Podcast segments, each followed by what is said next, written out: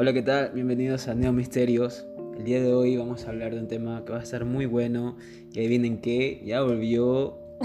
Ya volvió, había estado desaparecida por dos capítulos. Se perdió dos capítulos. Sí, por eso, por eso esos capítulos no fueron buenos. Así Pero ya que... está aquí. bueno, cuéntame de qué vamos a hablar hoy. Tal vez habrás escuchado hablar de este lugar ubicado en Ecuador, que es muy famoso, incluso fue visitado por Neil Armstrong luego de que él pisó la luna. Eh, este lugar lleva el nombre debido a que en la entrada, literalmente en la entrada, hay una especie de búhos que se llaman tallos. Así que ya por ahí te vas haciendo idea de, de qué vamos a hablar en este capítulo. Sí, obvio, la cueva de los tallos. Exacto, la cueva de los tallos. Yo nunca había oído hablar de estas cuevas, sino hace bastante poco por Roger mismo, que me comentó muy poquito acerca de esto, pero es un tema muy, muy interesante que definitivamente les va a encantar, así que por favor empieza. Bueno, para ponerlos en contexto, ese lugar se podría decir que está cust- custodiado por una tribu, la tribu de los Shuar, si se hayan dicho, Sí. de los Shuar, por la tribu de los Shuar, que estos habitan entre las selvas de Perú y Ecuador. Y estos son los primeros en tener conocimiento acerca de la cueva, y los mismos que deciden compartirlos. A pesar de que ahora actualmente se sienten muy estafados ya que sienten que, se, sienten que se aprovecharon de ellos y todo con el fin de llevarse los tesoros que estaban dentro de la cueva. Eh, siempre tergiversan la información para así evitar que sigan robando sus tesoros, ya que aún existen zonas no exploradas de aquella cueva. Bueno, eso se dice. Que es mal llamada Cueva de los Tallos porque en realidad es un conjunto de galerías que forman un panal. Es como que O aquí sea, hay una la galería. cueva tiene, no es una cueva, sino que son Es como muchas- que solo la entrada, o Mucha, sea, entra. es solamente la entrada y esto de aquí tiene muchos otros caminos que forman una especie de panal conectados entre sí. Muchos no tienen salida y muchos otros son tan largos que no han sido explorados o por lo menos no están abiertos al público. Eh, algo que fue lo primero que me comentó Roger hace muchas veces, muchos meses, la primera vez que me habló sobre este lugar, fue que precisamente eso, las personas eh, oriundas de este sector no suelen hablar abiertamente sobre las cuevas y lo que había en ellas, porque siempre tratan de evitar ese interés de una persona de querer explorar más allá de lo que está permitido visitar. Por lo que ya se dice aquí, por lo que ya dijimos, este, ellos se sienten prácticamente estafados. Llegaron, se llevaron todos los tesoros que había allí dentro. Y entonces ya te comienzan a decir como que no, ya allí no hay nada, solamente se puede ingresar a estas zonas y así. Y, y ahora mismo tal vez ustedes se estén preguntando, ¿qué hace tan importante esta cueva? ¿Por qué tanto misterio, tanta investigación? Pues bien, Tanta dentro... visita extranjera, o sea... Sí, ya verán quién nomás vino luego. Pues bien, dentro de esta cueva se, se encontraron tablillas en donde supuestamente está escrito el desarrollo del ser humano, desde antes del diluvio del que se habla en todas las religiones y civilizaciones. Porque obviamente el diluvio te lo ponen en todas las civilizaciones, incluso en la primera que dicen que fue la mesopotámica, también tuvo un diluvio. Y Así como en también todas mucho las religiones Sí. hay un Jesús. Exacto. Pues se dice que supuestamente unos seres que se resguardaban bajo la montaña y que sabían del desastre que se avecinaba hicieron una biblioteca en donde se registraron todos los tipos de seres vivos que existían, existieron y todo el conocimiento que estos seres pudieron adquirir de ellos, desde los dinosaurios, desde el nacimiento de las primeras tribus, desde la primer forma de comunicación, todo con el fin de que en cualquier momento alguna civilización la encuentre y sepa que hubo antes. Pero, como sabemos, la mano del hombre y los países ricos y desarrollados siempre se aprovechan y roban toda la historia de todos los otros países para guardarlas en sus museos como si les perteneciera. Lo que, lo que me llama mucho la atención de esto es que dicen seres que se resguardaban debajo de, de la tierra, claro, ¿no? no dice humanos. No dice humanos, obviamente no. No lo eran. No lo eran, amigos, no lo eran. Es muy, muy extraño porque supuestamente se encontraron eh, figuras y imágenes y todo esto muy similar a, las figuras que ya se habían hecho en Egipto o que se hicieron tal vez luego, que se hicieron antes. Y son prácticamente idénticas, solamente cambia rasgos, detalles, pero es casi lo mismo. ¿Pero qué figuras, Roger? Figuras, en plan está el tipo este que tiene la cabeza de, pollo. Exacto. La, cabeza de pollo. Esa, esas figuras. O sea, yo pensé por un momento que se trataban de figuras más bien en plan naves espaciales y ese tipo de cosas. Mm, sí, tal vez sí estén en, en, los grabados de las paredes y eso.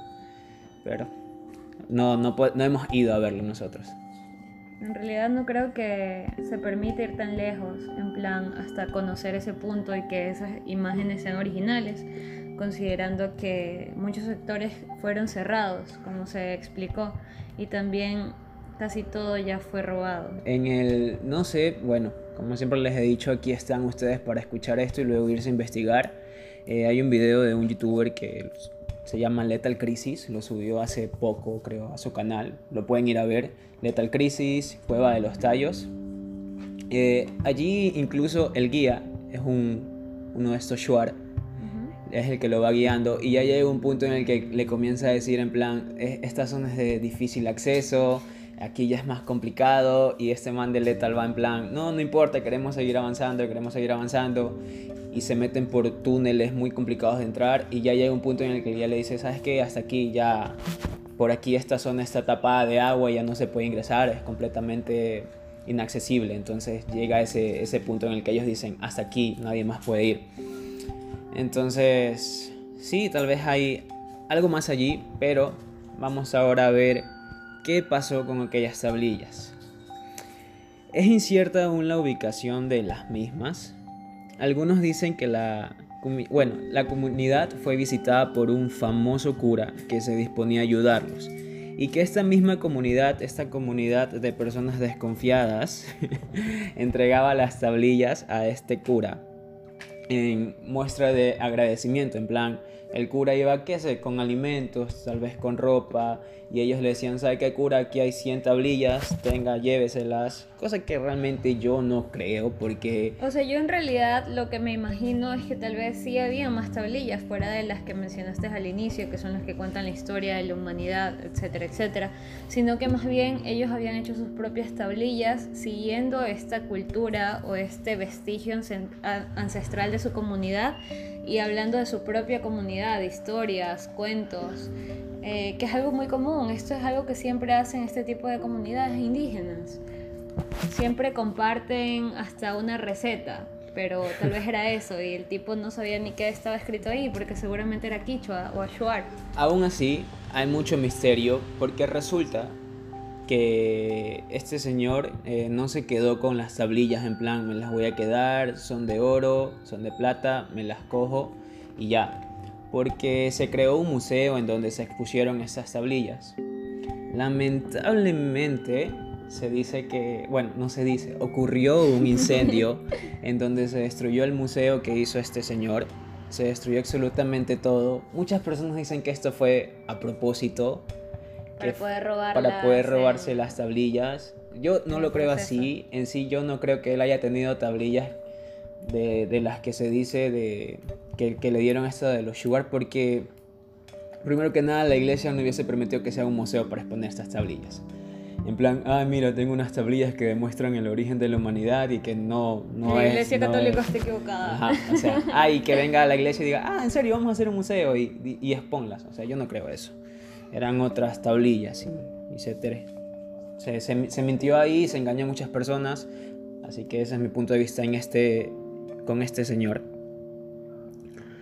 Y bueno, en 1969, otra persona que tuvo contacto con aquellas tablillas, aparte del cura este, fue Juan Morix.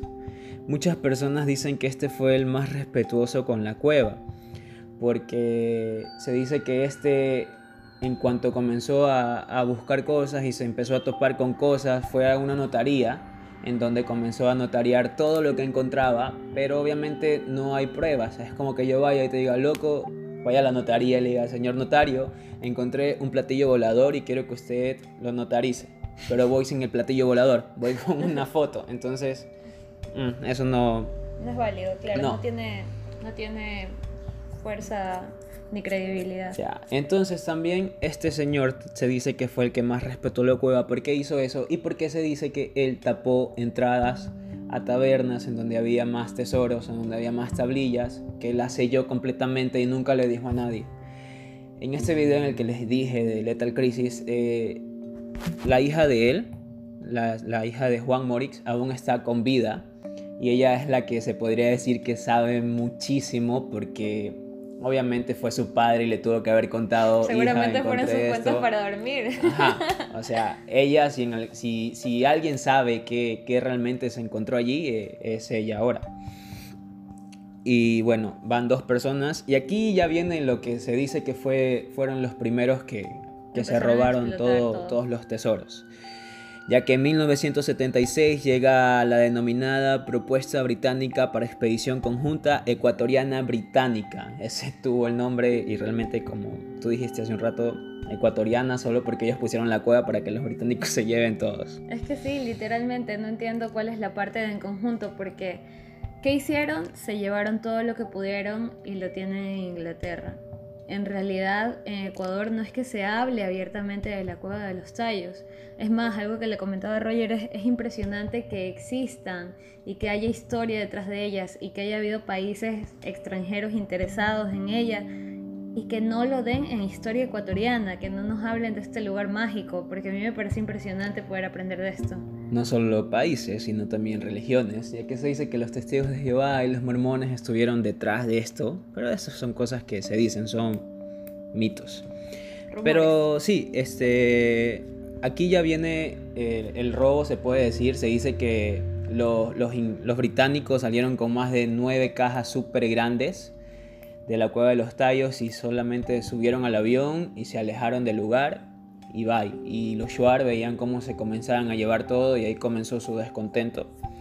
Pero aún así, igualmente volvieron a confiar o tal vez ya no pudieron hacer nada, simplemente el gobierno vino y les dijo si hay un tratado entre comillas en el cual está firmando con un país extranjero, obviamente cuánto dinero habrán puesto por debajo de la mesa del presidente de turno para que permita ese saqueo a este, a este lugar.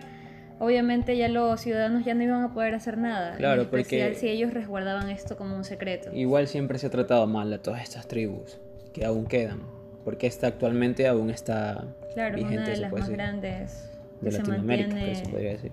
Que se mantiene virgen, por así decirlo. Bueno, en 1976, no se sabe cuánto tiempo después, también llega el hombre que pisó la luna. Dicen que llegó de la luna y lo primero que dijo, quiero ir a visitar la cueva de los tallos.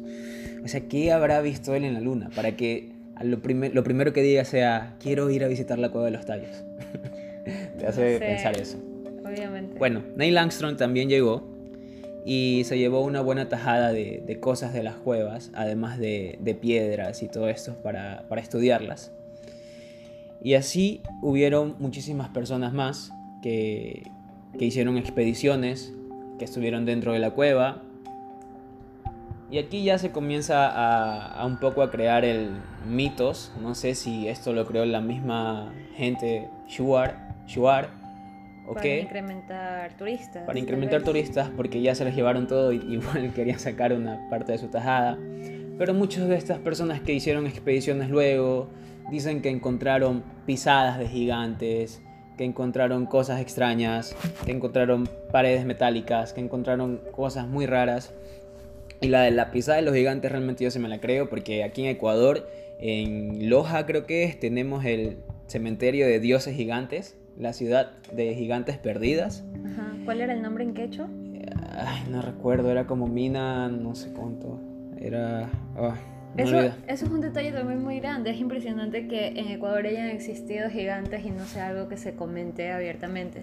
Es más, eh, dentro de la investigación que hacía Roger, me contaba, mira, en Suiza se expone un esqueleto de gigante que fue encontrado en Ecuador. Y yo como que, no, es imposible, escuchaste bien, leíste bien. Y él sí, mira, mira. De 7.5 metros de altura. 7.5 metros de altura, es impresionante. ¿Cómo es posible que, que, sea algo de desconocimiento público? Porque yo puedo apostar que si voy y hago una encuesta en la calle a un grupo de universitarios, un grupo de chicos de colegios, un grupo de, de jóvenes entre 25 y 30 años que son los que van a estar investigando constantemente y se van a abrir a la idea de que existe o no existe este tipo de seres, eh, más que las personas adultas, más adultas, perdón. este, o sea, son son de más mente abierta, están menos adoctrinados. Si yo hago una encuesta en este grupo de personas, estoy segura que en Ecuador el 80% de ellas no saben que existieron gigantes. Yo me quedé boquiabierta, no, no lo podía creer. yo tampoco me lo creía al principio, pero ya cuando comienzas a investigar y te das cuenta de que en logo de los tallos dicen encontramos pisadas de gigantes y que luego en Loja aparecen una ciudad abandonada de gigantes, que encontraron un esqueleto de 7.5 metros de, de, un gigante. Y volvemos a lo mismo, esto no se queda en Ecuador, esto... Todo se lo llevan. Se lo llevan al extranjero y quienes menos conocen de esto somos los mismos ecuatorianos. Así que si está bien feo esto, tal vez deberíamos de, de aprender a apreciar más lo nuestro no dejarnos ver las cuevas. Es que yo creo que ya no se trata de apreciación, sino más bien de que antes de que podamos conocerlo realmente ya nos lo roban o llega alguien con poder que puede pagar a este gobierno corrupto y simplemente se queda entre un secreto, entre un círculo muy cerrado, se llevan todo y luego es un rumor entre voces. Vamos a eso, vamos a eso, que sí, luego se convierte en un rumor porque no hay pruebas. No hay pruebas, no están las tablillas, Tal vez alguien las tiene en su casa de, guardadas en una bodega cuando eso realmente podría servir de mucho. de la humanidad. O sea, algo interesante que leíamos respecto a la cueva de los tallos y las tablillas era que se mencionaba que no solo eran unas cuantas tablillas, sino que se trataba de una biblioteca. O sea, imagínense la cantidad de información que fue saqueada y que el poder siempre el eje político, el poder mundial son quienes tienen acceso a este tipo de información y simplemente desconocemos de la misma. ¿Quién sabe qué diga ahí que sea de secreto público, que sea de secreto no abierto al público y tenga que ser resguardado y nunca abierto a la idea de que hayan existido siquiera porque nadie habla de esto. Simplemente es algo que dicen unos pocos y se ha ido corriendo la voz. Y se los tacha de loco luego, porque esta gente que está siempre investigando y dicen, ah, no, ese tipo está loco. lo primero que dicen, pero realmente no. Realmente loco está ahí, aún hay cosas en esas paredes que no se han podido borrar. Pero mm, es cosa de que te digan, no, eso lo pudieron haber hecho cualquier persona, no están las tablillas. No está, y eso creo que es lo más importante. Y no solo las tablillas, dicen que también se llevaron figuras que había allí eh, rocas para estudiarlas. Se llevaron absolutamente todo. Hay un ufólogo aquí de Ecuador, eh, creo que Jaime Rodríguez, que dice, en la cueva de los tallos ya no queda absolutamente nada. Es un lugar para ir a visitar.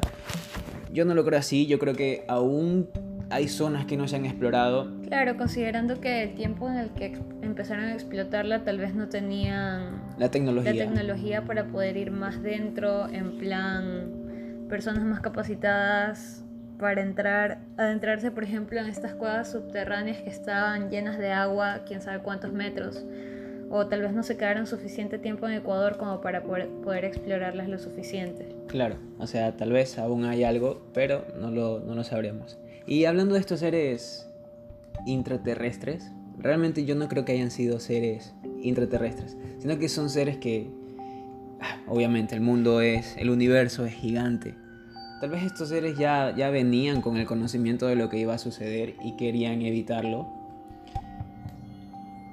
Y sí, obviamente son extraterrestres, no intraterrestres. Así, voy a gritar que estoy loco, sí existen los intraterrestres, ya lo dijo la NASA. sí existen. Así que creo que aquí quedará este podcast para que ustedes vayan a, a investigar acerca de la cueva de los tallos, comiencen a, a googlear y que visiten Ecuador. Y visiten Ecuador, así ya no quede nada en las cuevas, aún pueden. Es un lugar turístico muy bonito, en realidad yo me quedo con muchas ganas de conocer apenas termine la cuarentena.